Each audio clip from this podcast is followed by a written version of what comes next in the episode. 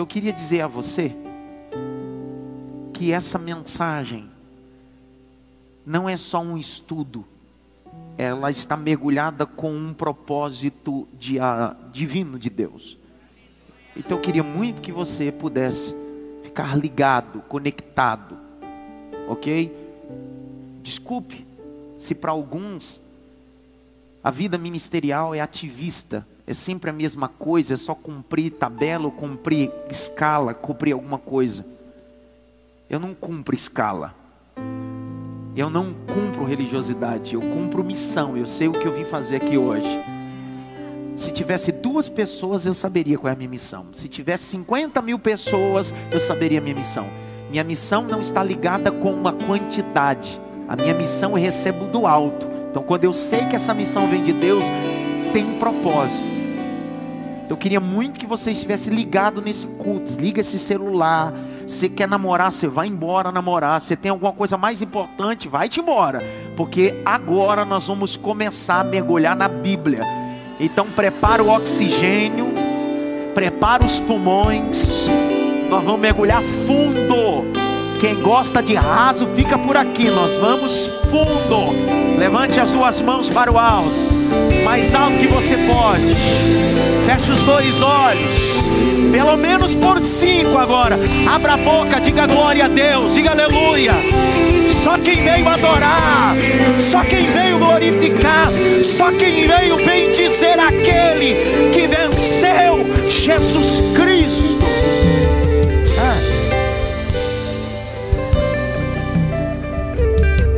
Terceiro eu sou desta noite está no texto de João, capítulo de número 10. João capítulo 10.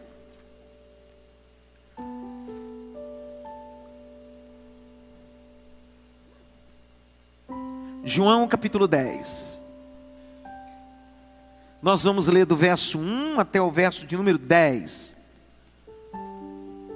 A Jaque vai trabalhar para Jesus, vai ler aí. Leia, Jaqueline.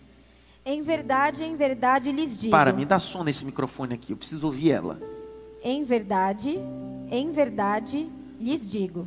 Chegou agora. Quem não entra no curral das ovelhas pela porta, mas sobe por outro lugar, esse é ladrão. Circula aí, ladrão. Ladrão. Ladrão. É normal, algumas pessoas preferem pular muro do que passar pela porta. Porque não dá para mudar as atitudes dos ladrões. Por mais que a porta esteja aberta, ele está acostumado sem pular muro. Vai. E salteador. Aquele, porém, que entra pela porta, esse é o pastor das ovelhas. Para. Circula. Porta. Porta. Porta.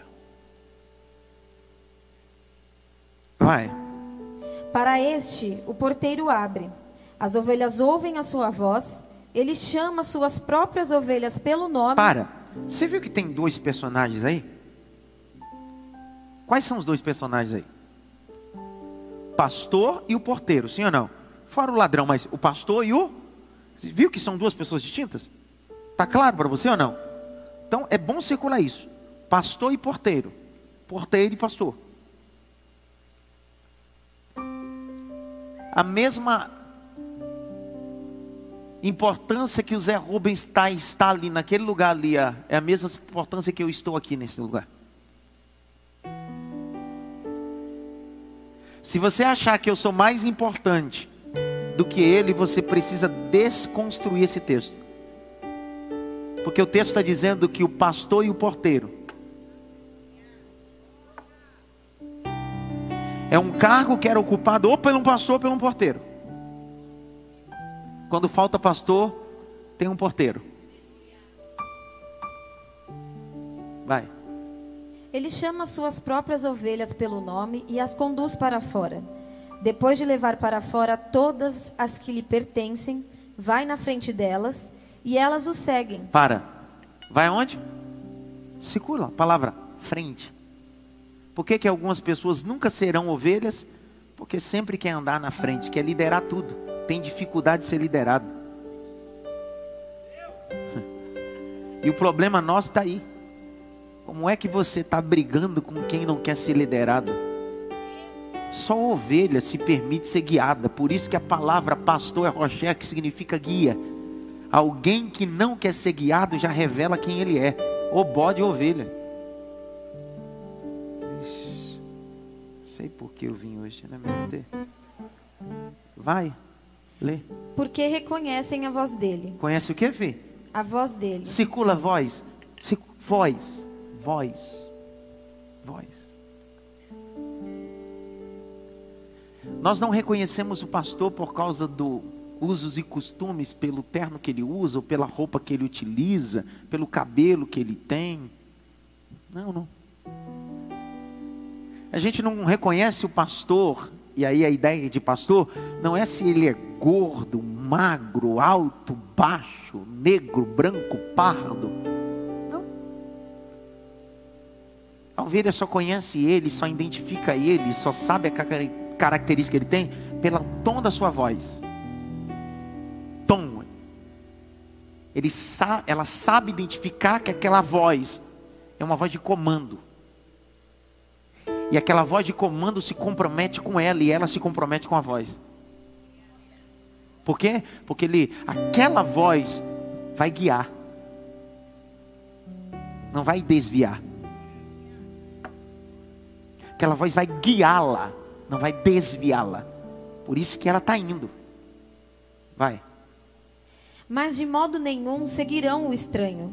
Pelo contrário, fugirão dele. Para. Posso fazer uma pergunta, sim ou não? Eu, eu li, reli, fiquei lendo, orando, dizendo: Eu não entendi, Senhor. Fala comigo. Ele não falou. Eu não posso, eu, não falou. Ele não falou, não falou nada. Eu orei, desorei, orei novamente. Porque Deus não tem obrigação de falar tudo. Não tem. Porque eu fiquei, presta atenção. Eu fiquei lendo esse texto, lendo, lendo, lendo, lendo. Espera aí. O texto está dizendo que a ovelha que conhece a voz do seu pastor não é ludibriada pela voz de outro ou do ladrão, porque ela reconhece a voz do seu pastor. Aí eu falei assim: então por que, que aquela ovelha não ouviu? Aí Deus não precisa falar, porque está no texto.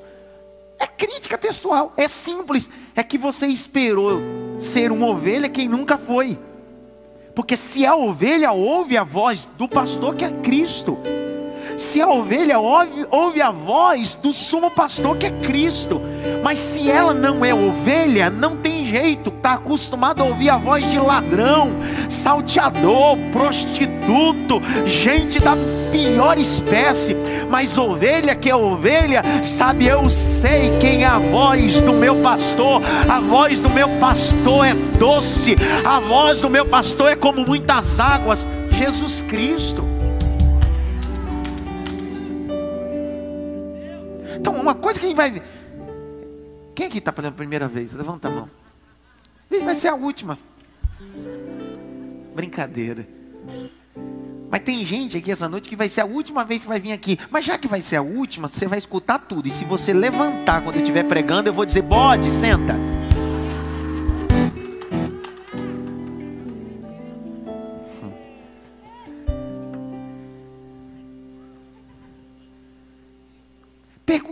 Posso abrir um parênteses, sim ou não?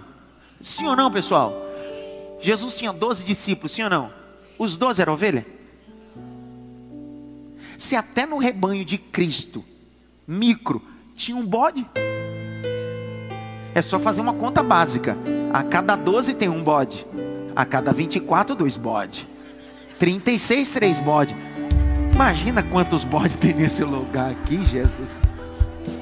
Dá uma olhadinha pelo menos para três assim. Se eu descolar que você é bode, você vai ver, viu?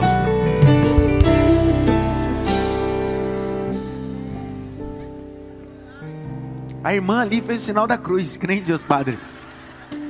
Irmã. Bode, o bode conhece. O bode conhece a voz de ninguém, cara. O bode conhece só seu, a voz do seu próprio ego. o bode só conhece a voz do seu próprio orgulho. E ele pode estar no meio do rebanho de ovelhas, mas não tem jeito, ele não ouve ninguém, só o seu voz do seu próprio ego, o seu próprio orgulho.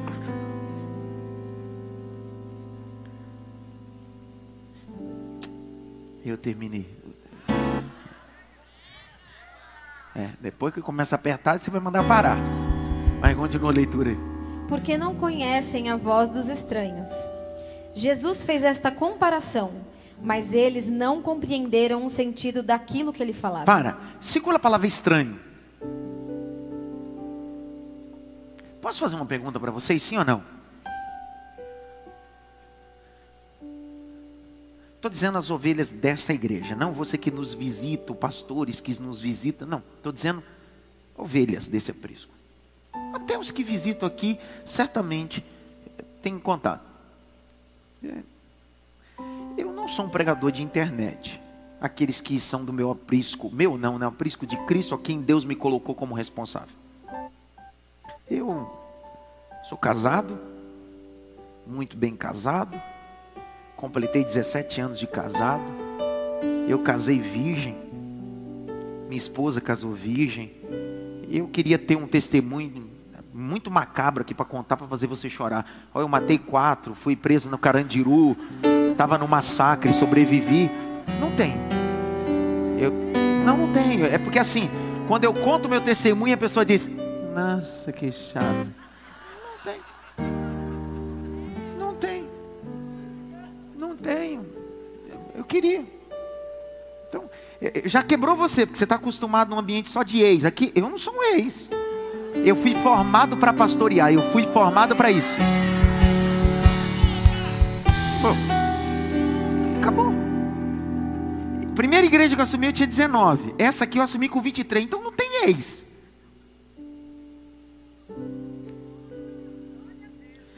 Só o que eu não consigo entender é que às vezes as ovelhas do aprisco local dá mais crédito para o pregador e o pastor da internet que não conhece sua vida particular do que para o pastor da igreja. Quando você estiver doente, chama o pastor da internet, o Silas vai te visitar. Quando te der uma dor de barriga, eu vou te dar um zap do Hernandes Lopes, ele vai lá te visitar. Você não quer? Não, do bispo Samuel Ferreira, não, do José Wellington, certa, o Macedo vai. Deixa de ser bobo.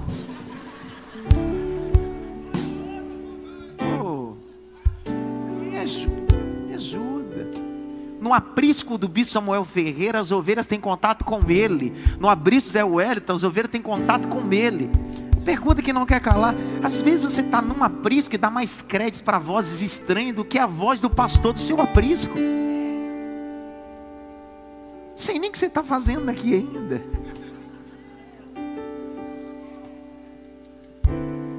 Hoje eu estou. É a primeira vez que ela está vindo, ela está gravando ali. Ela está dizendo assim: Eu vou gravar, que já que eu não vou vir mais mesmo, vou registrar. Ei, sabe que eu, eu demorei de entender que a pior coisa da vida é pastorear os impastoreáveis. É impossível. Não tem como. Dentro de um aprisco existem pessoas que permitem ser pastoreadas e outras decidiram nunca ser.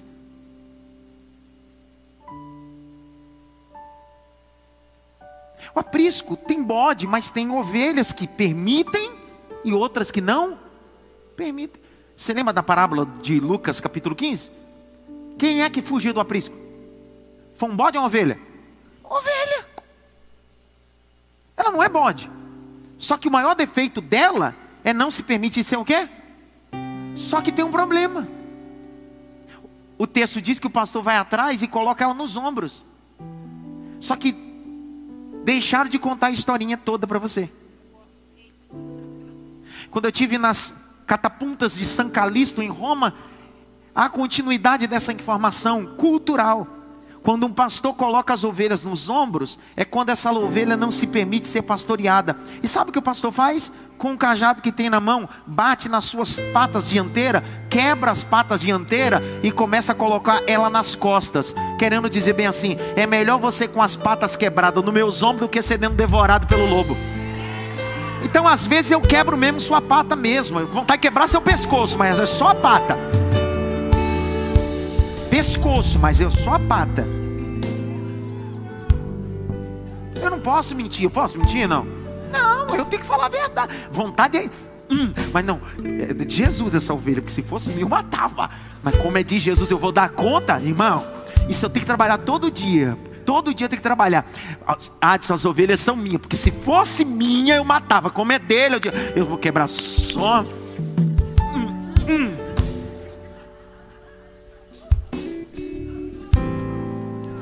Aí por isso que você vive para lá e para cá de igreja em igreja, porque toda vez que você chega perto de um pastor verdadeiro que tem um cajado que vai quebrar a tua pata, você vai para outra denominação. Mas hoje aquela porta vai fechar e tem um porteiro ali, ó. Hoje eu quebro tuas patas. É melhor você ferido nos ombros e no aprisco do que morto e comido pelo lobo. Você não sai. Dá uma olhadinha pelo menos para três assim. Dá um glória para disfarçar aí, cara. É. Disfarce e vai embora. Sabe aquela coisa de dar uma olhada é para aquele pessoal ali. Ó. É isso, aquele outro. Disfarce e toma posse. A pior coisa da vida é pastorear os impastoreáveis. Já leu todo já? Tem versículo ainda, gente. 7 agora. Vai, então termina logo, pelo amor de Deus. Então Jesus disse mais uma vez: Em verdade, em verdade lhes digo que eu sou a porta das ovelhas. Eita. Ele é o quê? Ele é o quê? Ele é o Dalet. Dalet. Ele é a porta. Quarta letra do alfabeto hebraico. Dalet. Porta. Ele é a porta. Vai. Todos os que vieram antes de mim são ladrões e salteadores, mas as ovelhas não lhes deram ouvidos. Eu sou a porta. Se alguém entrar por mim, será salvo. Entrará, sairá e achará pastagem. O ladrão vem somente para roubar, matar e destruir. Eu vim para que tenham vida e a tenham em abundância. Dá para levantar suas mãos aí, dar um glória para Jesus. Eu sou a porta, disse Jesus. Ele é a porta.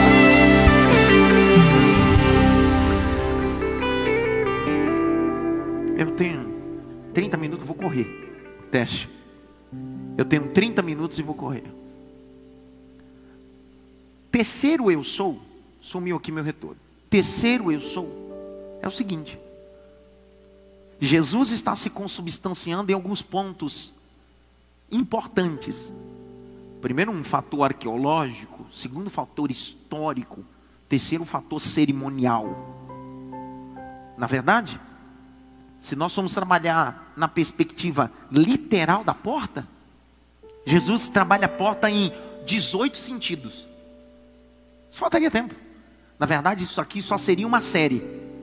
Só sobre a porta.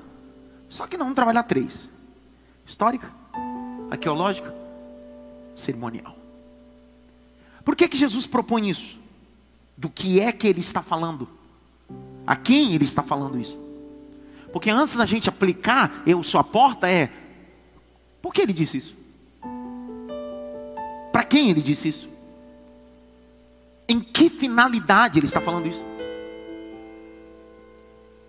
Rebominando a fita capítulo 9, acontece o milagre de um cego. Está lá no capítulo 9. O milagre desse cego, Jesus tem um encontro com ele e passa-lhe um lodo nos olhos, com cuspe, saliva, untou. Cristo dá uma ordem imperativa a esse cego e diz-lhe: Vai ao tanque de Siloé. O tanque de Siloé era um tanque de não de águas paradas, mas um tanque de águas correntes, que servia para purificação. Era um tanque de arquedutos. O texto diz que esse homem acabara de lavar sua face, os seus olhos estavam untados, e quando ele está no processo da lavagem, ele começa a enxergar. Só que esse homem não é só cego, esse homem era um mendigo. E ele está dentro do templo, e quando ele começa a enxergar, ele começa a se alegrar. Ele está num ambiente religioso. Quem está lá? Fariseu, escriba. A gente subentende-se que alguém que não via, que estava à beira do caminho, que era um cego, não um Bartimeu, mas todo cego vivia à beira do caminho mendigando. Esse cara não está mendigando mais e agora está enxergando. A gente subentende, vamos celebrar, vamos glorificar. Só que não, porque nem todo mundo fica feliz com o que Deus está fazendo na nossa vida.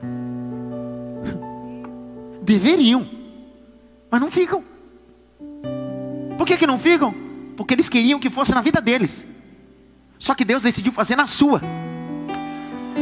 E por que, que ele decidiu fazer na sua? Porque você não está no ambiente que eles estão. Você está do lado de fora da religiosidade. Eles estão dentro da religiosidade. Por isso que ele fez a sua vida. Só que se você olhar o capítulo 9, até o versículo de número 33, esse ex-cego começa a querer evangelizar os religiosos.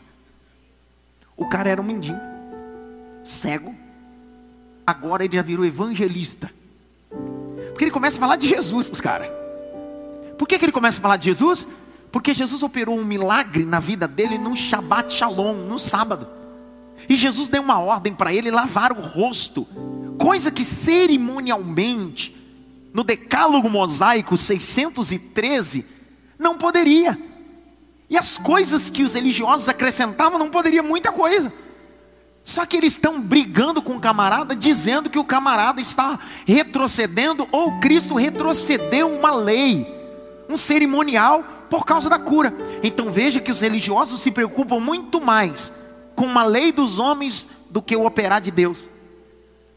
Aí esse homem começa a dizer: não, foi Jesus e tal, foi um cara, foi um homem e tal.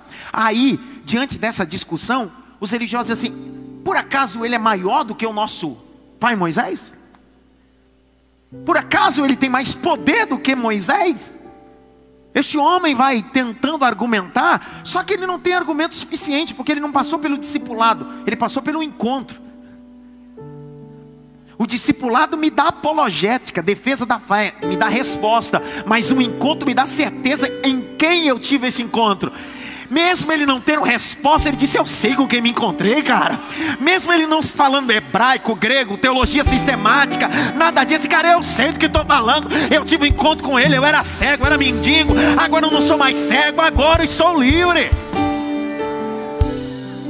Aí eles continuam argumentando. E por acaso ele é maior do que o nosso pai Moisés? Se eu tivesse lá, eu ia dizer: dá uma oportunidade para mim. Eu imagino que os fariseus dizem assim: fala, doido. Ele disse: quem esse homem teve um encontro é maior do que Moisés. Eu imagino a cara dos fariseus olhando para mim, os escribas dizendo: é mais um louco, achando que este tal Nazareno Jesus é maior do que o nosso pai Moisés. Eu disse assim: vou dar alguns exemplos para vocês darem glória nesse ambiente religioso. Eu começaria dizendo bem assim: sabe por que ele é maior do que Moisés? Porque Moisés abriu o mar, Jesus andou sobre as águas. Moisés levantou a vara no deserto, Jesus foi levantado na cruz. Moisés orou e Deus mandou maná. Jesus é o pão vivo que desceu do céu. Moisés feriu a rocha, Jesus é a própria rocha. Eu certamente seria expulso com aquele homem certamente ia dar problema. Ia dar problema. Porque o que aconteceu foi isso. Mesmo esse camarada não tendo tanta argumentação como eu estou tendo aqui, porque ele só se encontrou. Só não, me permita. Porque o cristianismo é argumentação, é um encontro. Saulo tinha muito argumento, mas nunca teve um encontro, até um dia que ele se encontrou com Deus Todo-Poderoso. O que aconteceu? Expulsaram o ex-ego. Fizeram Olha o capítulo 9, verso 34. Leia aí, Jaque. Mas eles disseram: Você nasceu cheio de pecado e quer nos ensinar? E os expulsaram. Você entendeu? Ele começou evangelizando, agora já é mestre. Esse é o ex-cego, cara. O encontro com Cristo muda a nossa perspectiva em todos os sentidos. O cara era um mendigo, o cara era um cego, agora o cara estava evangelizando e agora já estava ensinando. Expulsaram o cara. Por que, que você está chorando porque expulsaram você desse grupo, dessa família, desse ambiente? Não sei se eu posso falar isso. Você só expulsa alguém ou alguma coisa quando isso não faz parte. Você quer fazer parte de um ambiente onde o próprio Deus já te expulsou desse ambiente. Eu vou liberar outro texto para ver se você dá um glória. Quando em Nazaré expulsaram Jesus, Cafarnaum abraçou Jesus. Quando uma porta se fecha aqui, olha, vai dar canção, outra porta se abre ali.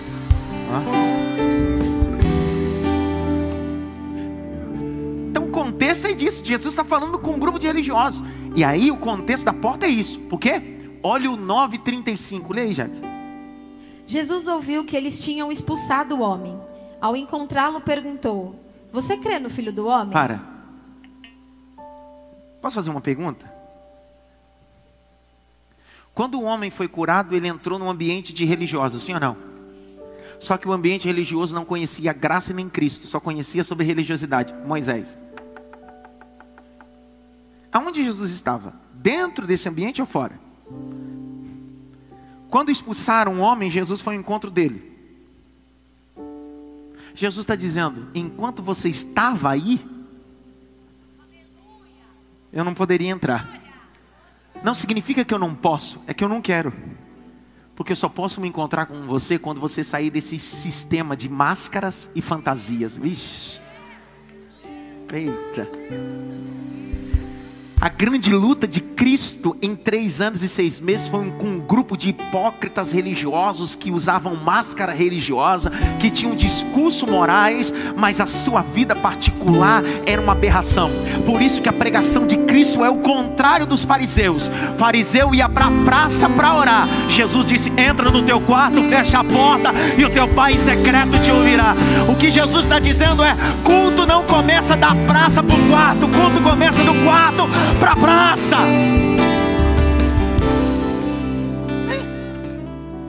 Jesus teve um encontro com este homem. E Jesus vai começar ali a falar sobre o filho do homem. Aí Jesus vai fazer o discipulado. Grite bem, o discipulado. Ó, Jesus está perguntando para ele quem é o filho do homem. Do verso 35 a 41, Jesus vai fazer um discipulado com ele. Sem discipulado, o cara já estava evangelizando e dando aula. E agora? Segura esse cara. Segura. Ninguém pega ele. Jesus faz um discipulado com ele. E aí Jesus vai dizer bem assim: Diante disso que aconteceu, eu vou lhe propor isso. Uma parábola. Um paralelo. Um parabole. E ele começa a contar sobre uma bendita de uma porta. Ladrão, porteiro, pastor e ovelha. Ele começa dizendo: Em verdade, em verdade vos digo que não entra no curral das ovelhas se não for pela porta.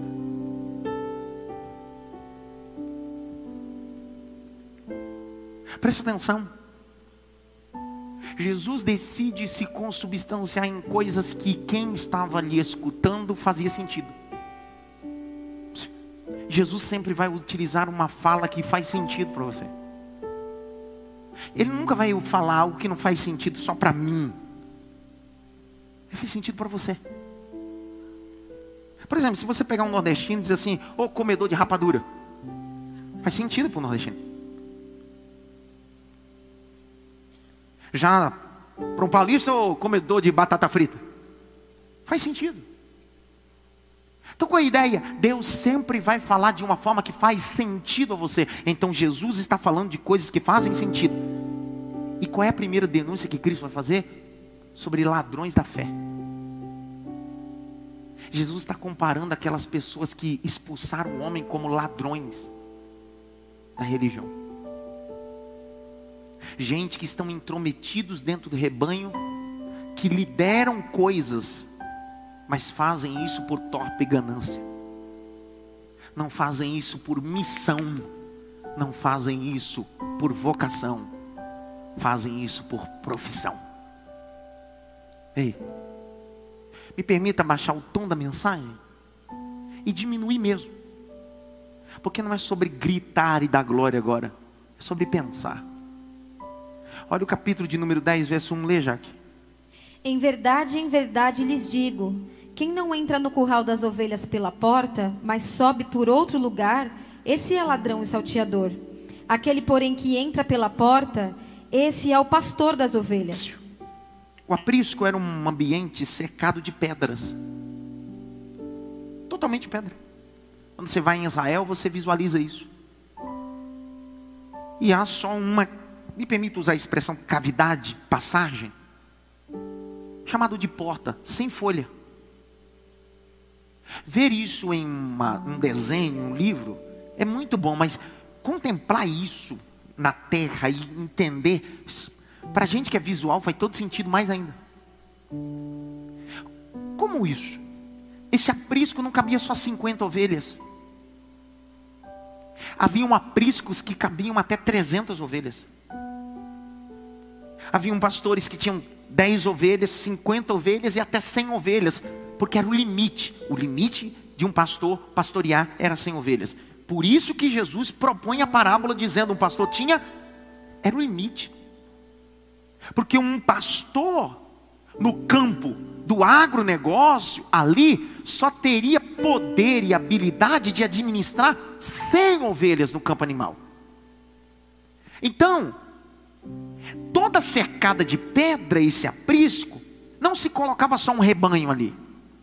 Às vezes, se eu fosse um pastor e tinha 50 ovelhas, o pastor Robson tinha mais 50, é, pastor Enéas tem mais 50. Eu estou trazendo para o nosso mundo que somos pastor de igreja. Então nós três pegaríamos as nossas ovelhas e levaríamos para um único aprisco.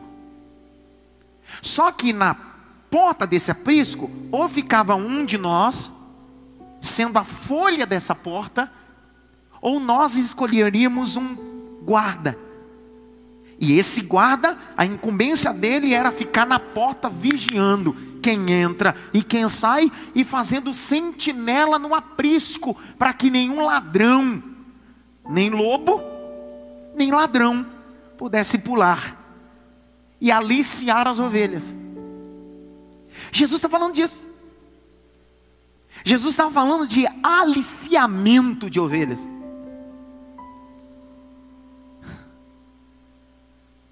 Ter que dizer.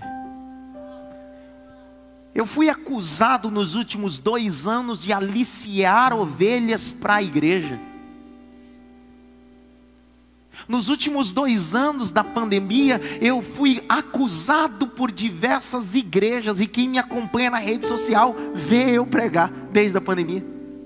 Porque algumas pessoas e algumas ovelhas começaram a sair de alguns apriscos e vir para cá e alguns líderes religiosos que não têm mais voz no rebanho, não se preocupa com o pasto, se preocupa com politicagem e tantas outras coisas.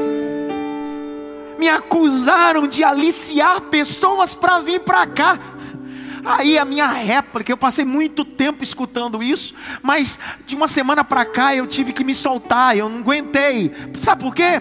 Porque é o seguinte: você só alicia quando você está interessado na lã da ovelha, você só alicia quando você vai dar cargo. E ó, se tem uma coisa que aqui eu não dou, é nem cargo e nem estou preocupado com a sua lã. Sabe por quê? Porque a ovelha é de Cristo, a lã é do reino e o aprisco é do Senhor. Nenhum pastor que vem de outra igreja, você pode ser semideus, a quarta pessoa da trindade, para ser reconhecido aqui, precisa passar pelo seminário de três anos, passar pelo processo de ética para ser reconhecido. Você pode ser pregador, você pode ser cantor, todo mundo passa pelo processo. Então, aliciamento é alguém que oferece benefício para outro, e eu não ofereci nada para ninguém, eu só ofereci comida para ovelha. Eu só mereci comida para ovelha. Foi a única coisa que eu fiz. Não me culpe se você nunca deu comida para as ovelhas.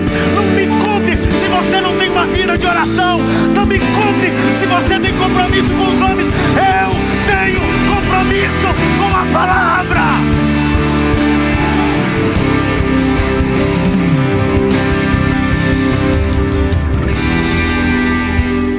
Nunca pedi para você ficar. Pelo contrário, sou eu que prego aqui todo culto. Se você não quer ficar, pode ir embora. Aliciar é dar cargo, é pastorear por dízimo, é pastorear por status. Quem congrega aqui sabe que para mim pouco me importa se você ganha mil ou dois mil. Eu não preciso do teu dinheiro, não dependo do teu dinheiro. Eu trabalho, tenho salário, não como na mão de ninguém. Eu sei em quem tenho crido. Eu faço isso há 15 anos, rapaz.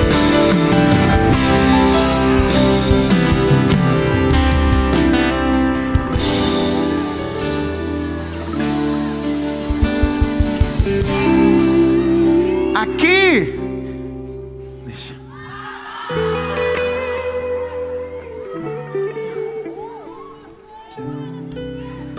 É bem verdade que alguns nesses dois anos de pandemia quiseram fazer da cidade Maf a boboreira em Nínive. Quiseram encontrar aqui sombra e água fresca, achando que poderia utilizar isso aqui plataforma. Ei, querido, essa igreja não cresce de dois anos para cá, ela tem 15 anos.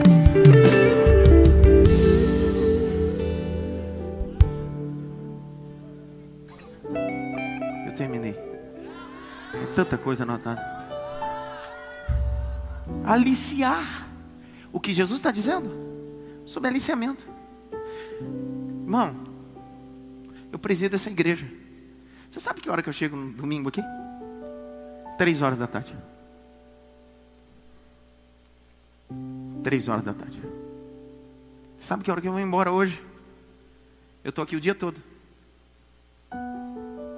Hoje eu tenho duas reuniões, gabinete pastorais, dois conselhos de arte que eu vou sair daqui uma da manhã.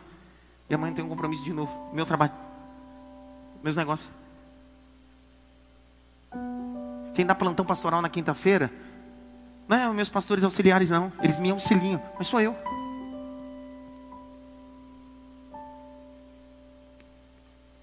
Sou estrela de púlpito, não, irmão.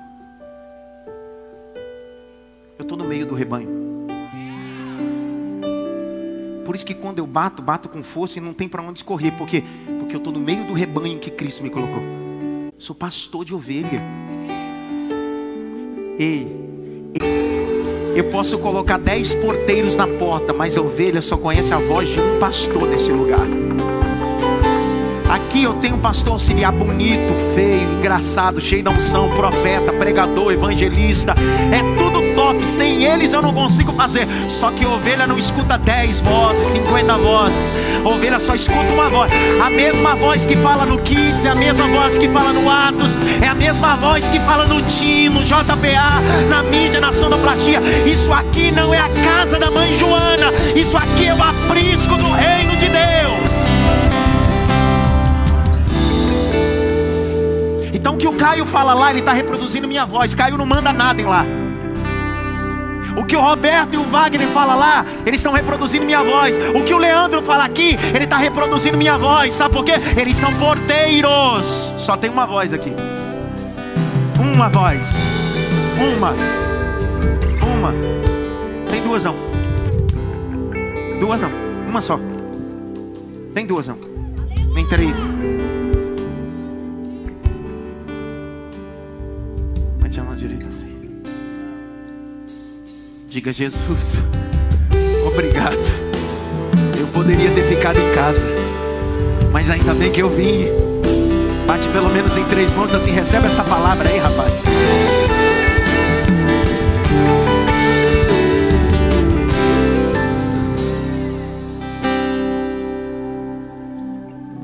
Pastor, o senhor manda em alguma coisa aqui? Que é isso, irmão? Manda na minha casa. Aqui eu dou direções, porque eu presto conta para aquele que manda. Que eu já disse, por minha, algumas ovelhas não era pata que eu queria quebrar, não. Grite bem alto, Espírito Santo. Protege o rebanho. Meu irmão, tem salteadores querendo pular o muro. Jesus está denunciando isso. Jesus está denunciando isso. Ei, lá em Mariporã, está reproduzindo minha voz lá. Barra Velha, reproduzindo minha voz. Reprodução. são porteiros. Sabe por quê? Pastor Paulo e Tiel estão lá. Só que quando der alguma coisa errada, não é porteiro que vai ter que resolver, não. Sou eu que vou ter que dar conta das ovelhas que Cristo colocou na minha mão. O problema está aí. Jesus está falando disso, de um aprisco com as ovelhas e uma folha que pode ser um porteiro ou o pastor próprio. Enquanto todo mundo está dormindo, às vezes a folha da porta, que é o pastor, está acordado. Outro dia alguém disse assim, pastor, se eu fui convidado para a festa tal, eu disse, sou pastor. Só me convidam no dia da dificuldade, é para isso que eu nasci. Pastor não pode se chatear quando alguém faz uma festa, um churrasco e não lhe convida. Esse foi a mentoria que eu dei em Lisboa para um grupo de pastores, porque eles estavam chateados porque o membro da igreja não convidou ele para a festa. Ele disse: "Você é aquele que fica acordado quando todo mundo dorme. Não quer dizer que você não fique chateado, só que você não pode fazer questão sobre isso. Sua missão é outra. Enquanto eles estão no aprisco, gozando, você está na porta, vigiando, e eles não estão vendo. Enquanto você está pegando o lobo pelo pescoço, mandando o ladrão embora, porque o seu compromisso é com Deus e com o aprisco.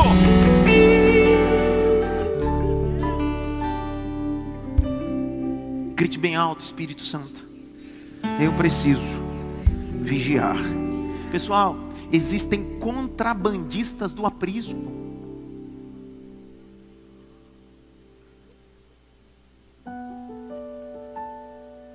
Eu não sei se eu posso falar, filho.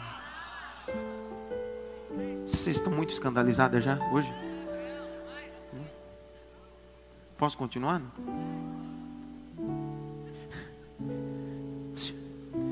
Hoje a moda da pós-modernidade é o seguinte: olha para cá. Eu tenho gente santa que não entende de igreja, mas eu preciso revelar para vocês o que Jesus está falando ali e contextualizar atualmente. Você sabia que tem gente que toca em igreja, canta em igreja, que é pastor de igreja, de uma igreja como essa, e de repente vem um lobo, um ladrão, pula e começa a aliciar dizendo: Vem para cá que eu te pago tanto. Vem para cá que eu te dou sucesso tal. É disso que eu estou falando. Às vezes a gente se move por proposta, mas a gente precisa se mover por propósito.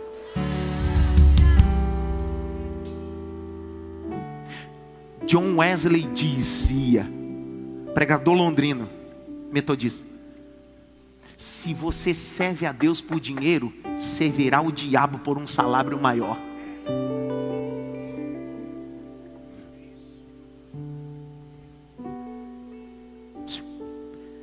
Não se mova do aprisco por causa de proposta.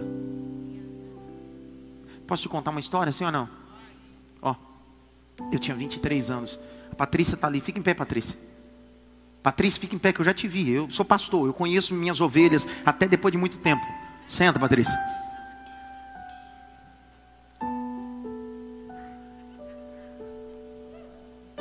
Faz quanto tempo que você não vem aqui, Patrícia? Quanto? Sete, oito anos que ela não vem aqui. Ó. Só para você entender. Será que eu conheço?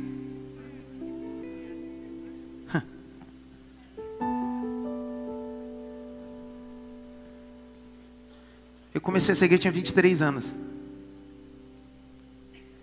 Eu dava seminário, vendia minhas apostilas. Um dia recebi uma proposta para ir para Poço de Caldas. Sabe qual era a proposta? Pastor presidente da cidade de Poço de Caldas, Minas Gerais, onde, onde o pai do Rodrigo foi pastor lá. Ele disse: Vem para cá pegar sua esposa. Na época eu só tinha Ágata. E eu começando essa igreja. Ele disse: Vem para cá, eu te dou aluguel, casa, compra e te dou um salário de 3 mil reais. Meu irmão, você sabe o que é isso há 15 anos atrás? Para cuidar de todo o sistema educacional de um ministério, de uma cidade, para você ganhar 3 mil reais naquilo que fui formado, naquilo que fui vocacionado? E fazer o que amo. No dia seguinte eu fui dirigir, porque eu trabalhava de motorista. Fui dirigir para um pastor, pegar a estrada, Santa Catarina dirigir para ele. Ele dormindo do lado e eu dirigindo. Eu recebi essa proposta, eu disse, cara, eu vou. Eu tenho família, eu tenho isso, tenho aquilo, tenho grandes sonhos, etc. Ele acordou. Ele acordou e disse para mim assim, ô Adson, deixa eu dormir, cara, você não deixa eu dormir? Eu disse, que é isso, você? Eu peguei algum buraco, alguma coisa? Porque eu... Ele disse, não, cara, é que o problema está aí. É que enquanto você está dirigindo, você está perguntando se você vai ou não vai para Poço de Caldas e Deus está dizendo para mim, fica, porque se você ficar eu te honro aqui. Eu não falei para ele nada, não disse o nome da cidade. Você lembra, Paulo? Você sabe quem eu estou falando, né? Eu não falei o nome da cidade, não disse nada. E aí as minhas lágrimas caíram. Ele disse: Adson, preste atenção. Não se mova por proposta. Eu estou contigo. Fica aqui, irmão. Você está achando que a coisa aconteceu? Meu trabalho, meu seminário, minha vida rompeu um mês depois. Passou quatro anos. Eu continuei os próximos quatro anos fazendo a mesma coisa e nada rompia. Mas toda vez que eu olhava para trás, eu me lembrava dessa mensagem. Eu no volante, Deus levantando um profeta, dando o nome da cidade, dizendo: Fica. Então preste atenção. Não importa o que aconteça, não se mova. Não se mova. Não se mova.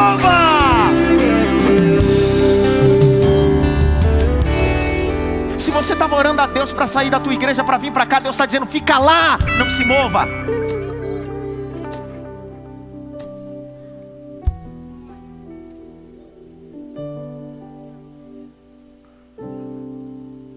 Diga comigo, Espírito Santo. Eu preciso ser sensível à voz de Deus. Se move. Não se move proposta, porque tem gente pulando o muro querendo te aliciar. E aí você deixa de ouvir quem está na porta, que está vigiando enquanto você dorme, porque alguém decidiu dizer: tem coisa melhor para fazer.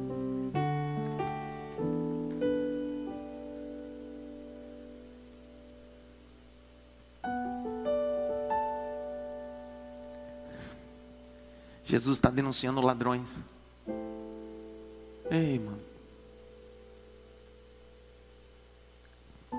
Os ladrões não querem cuidar de ovelha, os ladrões querem a lã da ovelha. Eu fiz uma reunião aqui, fica em pé, Douglas.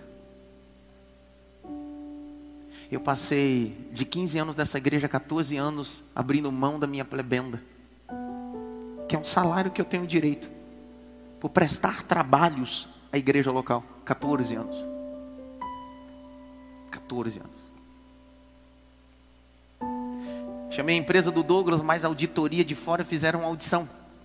Doutor Fausto, fica em pé.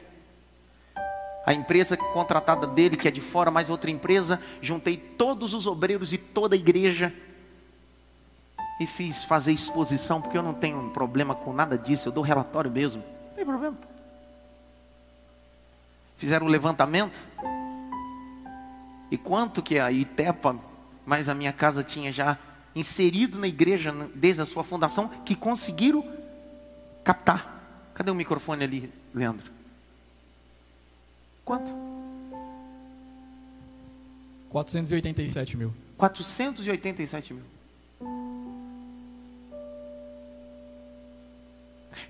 Estatutariamente da igreja, doutor Fausto, Paulo, que é advogado e secretário da igreja, fica em pé. Eles passaram vários dias em briga. Por que briga comigo? Porque eu disse que esse valor não seria pago. Eu daria de oferta. Eu nunca tive minha esposa chateada comigo, mas nesse dia minha esposa ficou. É, chateada a ponto dela dizer assim: você abriu mão de tanta coisa na sua vida, até aquilo que você tem direito, pede para a igreja parcelar, nem que pague, isso vai garantir tua aposentadoria, suas coisas. Só que quando eu cheguei em casa, Deus disse: coloca na terra.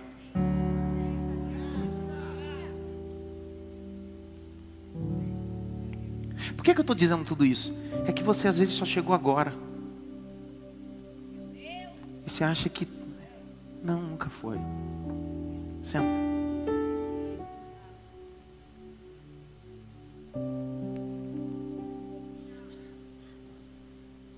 Sobre isso, irmão sobre reinos e porteiros e pastores, mas a gente não gosta de porteiros como Zé Rubem. Nós não gostamos de pastores, nós gostamos de quem? Ladrão que nos visita na nossa empresa querendo uma oferta. Gente que liga dizendo: Deus falou comigo, mas está mais preocupado com a oferta que você vai dar. Desculpe se eu não faço esse tipo de abordagem e nem nunca vou fazer. Eu prefiro ficar na porta. Na porta eu não tenho um aplauso, na porta às vezes eu não tenho nem honra, porque o ladrão às vezes tem mais honra do que a gente que fica na porta, fica até o final, nós que somos os guardas e os Só que a gente pode chegar em casa. Pôr a cabeça no travesseiro. E dizer: se eu subir de novo naquele altar, eu prego com verdade e nada pode me acusar. Trazendo isso para nossa família. Você é o pastor do aprisco da sua casa. Enquanto seus filhos estão dormindo, vigie, olhe ele. Não deixe ele se envolver com coisas que não prestam. Não deixe sua família se perder. Homem, você é o porteiro desse aprisco. Jesus disse: Eu sou. Eu sou. Que porta? Essa. Ele está dizendo: Eu sou essa. Que enquanto você dorme, eu cuido de você.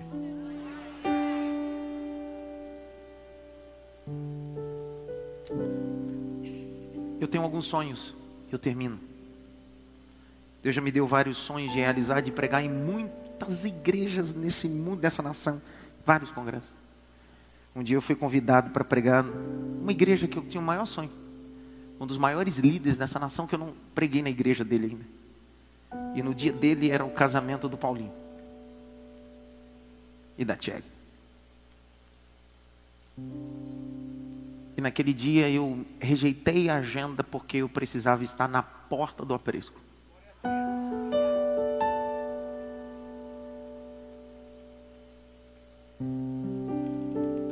Preciso, me faltaria palavras, tantas coisas. Mas eu preciso dizer isso para você. Jesus está dizendo: Eu sou a folha desse buraco. Porque se eu não estiver aí, é só um buraco.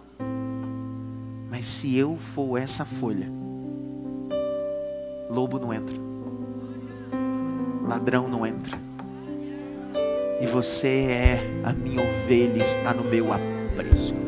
Levante as duas mãos para o alto mais alto que você pode. Se você puder, pegue na mão da direita e da esquerda, assim, do teu irmão. Segura a mão dele para o alto, assim, ó. Feche os dois olhos. Em casa e no templo. Glorifique a Deus. Glorifique a Deus. Glorifique a Deus. Glorifique a Deus. Glorifique a Deus. Eu sou a porta das ovelhas. Eu sou a porta da sua casa, eu sou a porta da tua empresa, eu sou a porta dos teus sonhos, eu sou a porta, eu sou a porta. Diz o Senhor, eu sou a porta. Eu te livro do laço do passarinheiro, da peste perniciosa. Eu sou a porta enquanto você dorme. Eu velo, eu sou sua porta de Jesus.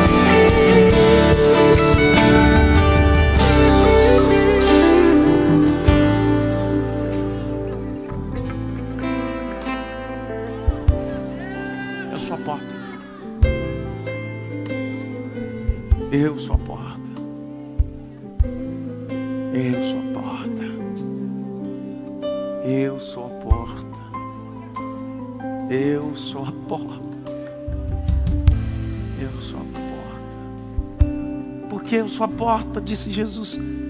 Porque os salteadores que pulam, os roubadores que se entremetem, querem aproveitar-se do rebanho.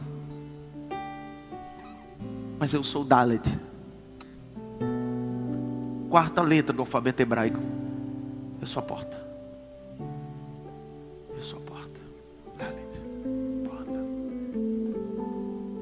Por quê? Abre comigo Mateus 7. Semana que vem é feriado? Não, né? Oi? É quarta, né? Eu posso quebrar um protocolo nessa série, não? Posso ou não? Eu, eu, eu, eu, eu tenho tanta coisa para falar. Posso falar para você?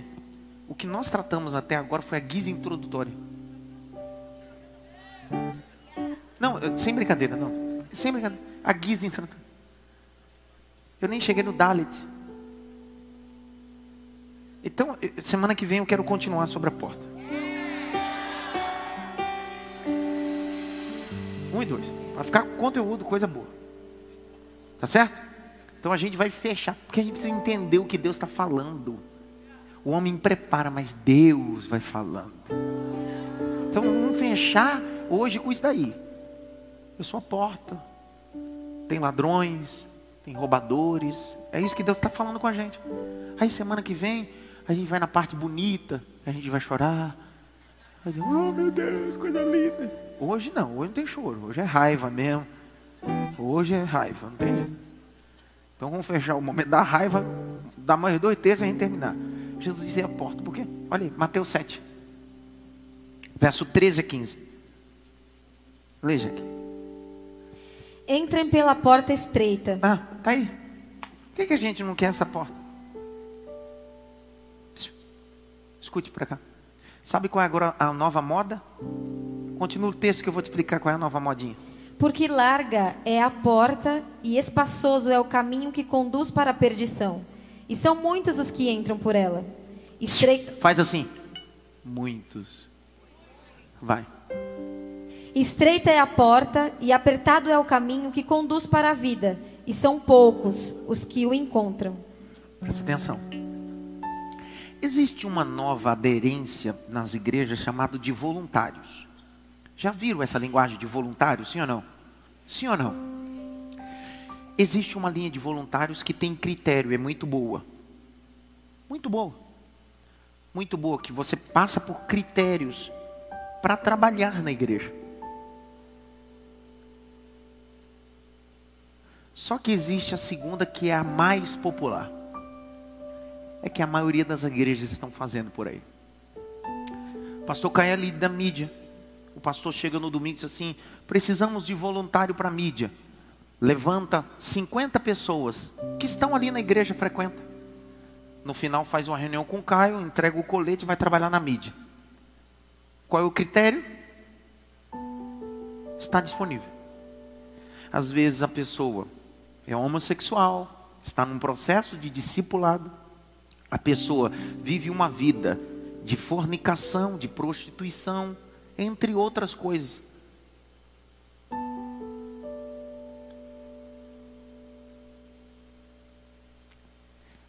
Porta para o aprisco não é desse tamanho. É desse tamanho.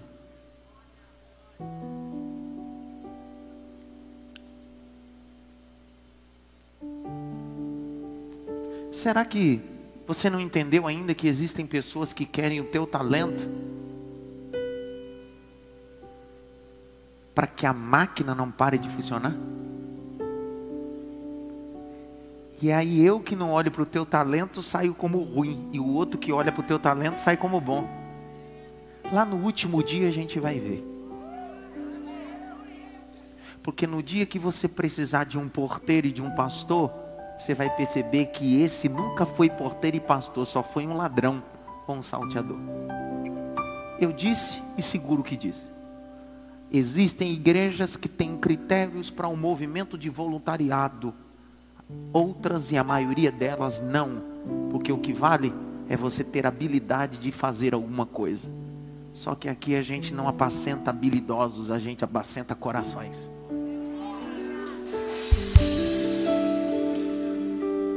não é sobre habilidade, é sobre corações. Você sabe quantas, quantos meses esse ministério de louvor chamado IMAF Music, que hoje tem um contrato com a Universal Music, ficou sem cantar na igreja? Sem músico nenhum, só tendo pregação. Quantos meses foi, Aline? Seis meses? Foi seis meses mais abençoados que essa igreja teve. Foi, cresceu até umas horas. Seis meses sem nenhuma música. As pessoas entravam aqui, ouvia eu cantar desafinado e eu pregava. Só depois de seis meses eles descobriram por que, que eu tirei eles de cantar na igreja. Porque nenhum deles me procurou. Nenhum deles estava em fornicação, em adultério, nada disso. O que eu queria mostrar para eles é: você só acessa o altar para fazer as coisas para Deus se você fizer com interesse e com compromisso. Senão, não acesse, sente e seja alimentado. Não dá para um paciente ser médico. Então, se você não consegue ser médico ainda, seja um paciente decente, sente seja tratado. Grite bem alto, eu preciso amadurecer algumas coisas. Faz assim para o irmão que está ao teu lado, assim, com a mão assim: a porta é estreita.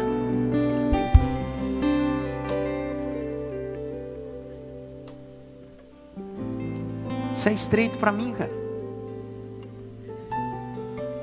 É estreito para mim, dá para imaginar a régua que está aqui, que todo dia eu preciso alcançar essa régua. Eu não posso baixar mais. Não dá para baixar mais.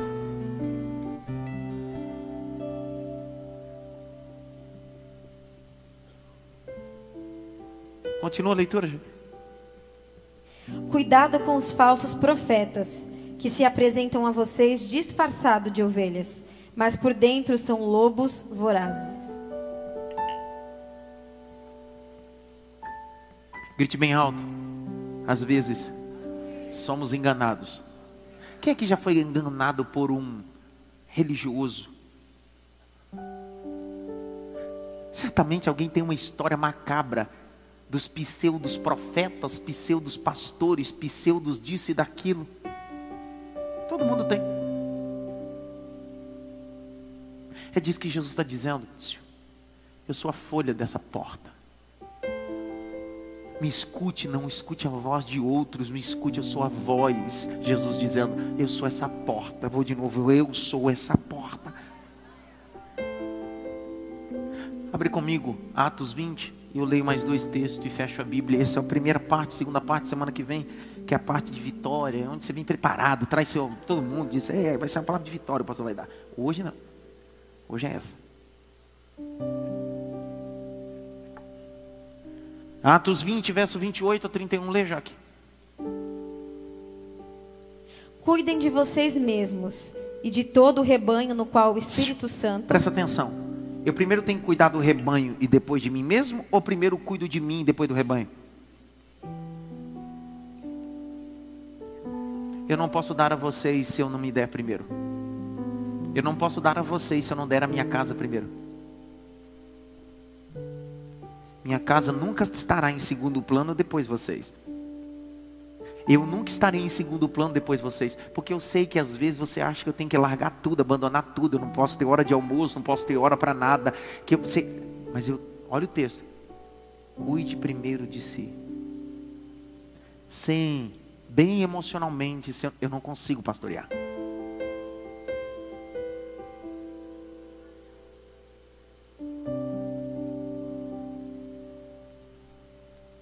Só queria te dizer que Pastor também tem alma, gosta de carinho.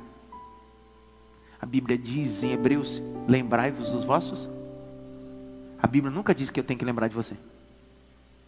E mesmo assim eu me lembro. Mas a Bíblia diz que eu tenho que cuidar. E o mínimo que uma ovelha precisa ter é lembrar. E não é lembrar só no dia que dói as coisas. É lembrar. Assim como você gosta de se sentir importante, o pastor também, local, o seu líder, gosta de se sentir importante. Às vezes eu recebo mensagem dos membros da igreja, tem dia que eu estou numa crise, não é crise emocional, não, o pau está quebrando, um monte de coisa para resolver. Eu recebo uma mensagem. Pastor, obrigado por tudo. Obrigado por. Cara, isso vitamina, gente. E eu disse, cara, eu não posso parar. Vamos lá, vamos lá, vamos lá. Eu recebi uma carta de uma menina de sete anos agora em Itabuna, Bahia. Eu coloquei na minha rede social. Ela nunca tinha me visto pessoalmente. Ela desenhou eu, minha esposa, meus filhos. Escreveu uma carta para mim. todas as cartas nos meus aniversários que eu faço todos os anos, que as crianças fazem, que os membros fazem, estão todas guardadas.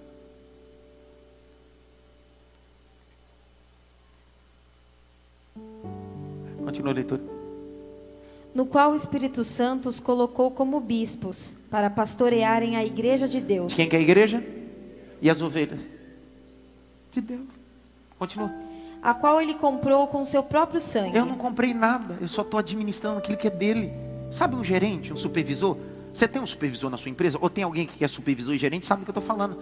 Quando você é supervisor e gerente, na equipe eles têm a sensação que você é o dono, sim ou não? Porque você incorpora tanto e você assume tanta responsabilidade, porque se der errado, é a tua cabeça que vai.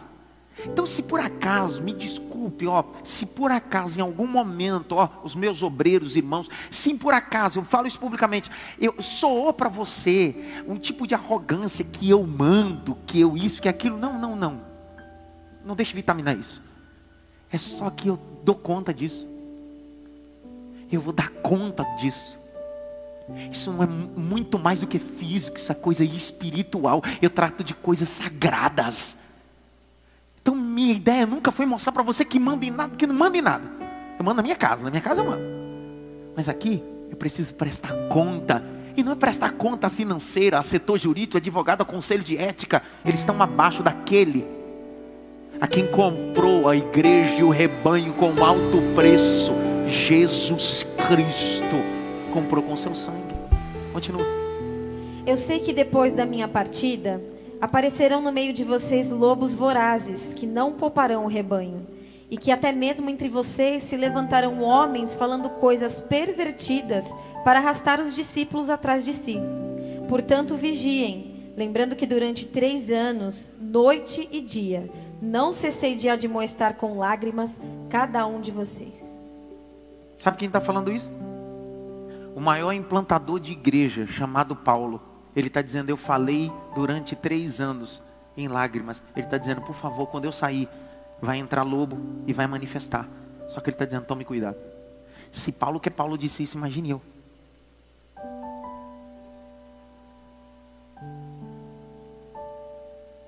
Pastor, que, por que, que o senhor está fazendo isso hoje então? Por que, que nesse culto de mentoria o senhor está falando desse jeito e apertando algumas coisas? Tito capítulo 1, verso 5, abre aí. E aí a gente termina com esse texto e fica em pé. Titinho. Vamos no Titinho. Capítulo 1. Nós vamos ler do verso 5 ao 16. E ela terminando ali, a gente fica em pé, sem dar um glória. Ele não vai dar um glória.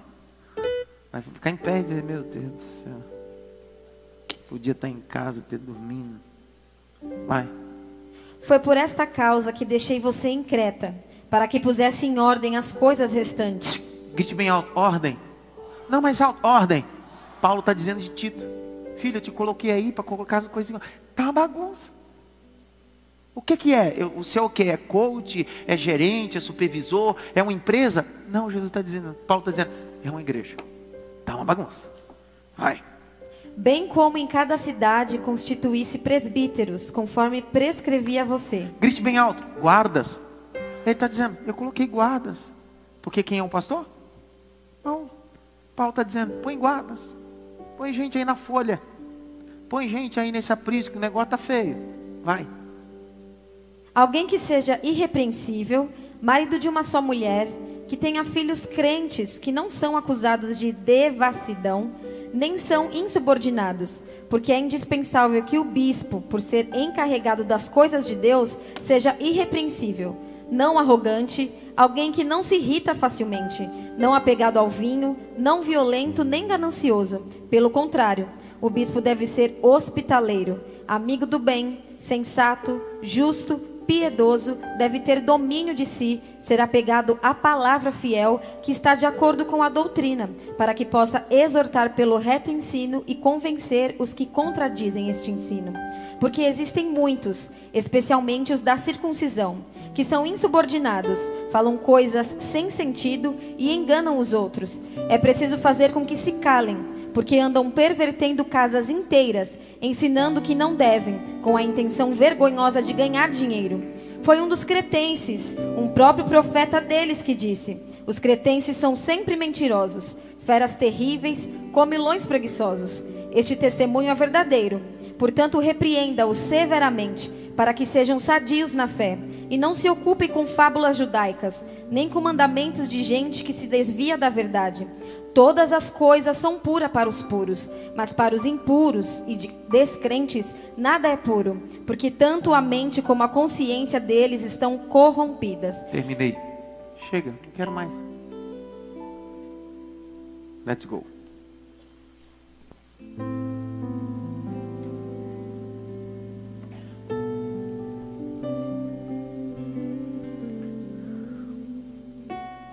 Semana que vem, trago o lenço. Por que, que eu disse que a gente é fundo? Porque no fundo não dá para chorar. Então semana que vem a gente vai pegar uma onda. Aí dá para chorar, dá para ver muita coisa. Evangelho é muito mais do que um arrepio. Evangelho é muito mais do que uma lágrima. O verdadeiro evangelho é que está acontecendo aqui essa noite. Você vai sair daqui, pegar o Uber, pegar teu carro, ir a pé para casa e você vai ficar pensando. Vai acordar amanhã. Você vai começar a ruminar. Dizer, cara, Jesus é a folha do aprisco. E não há ladrões que pulem nesse aprisco. Ele é o dono.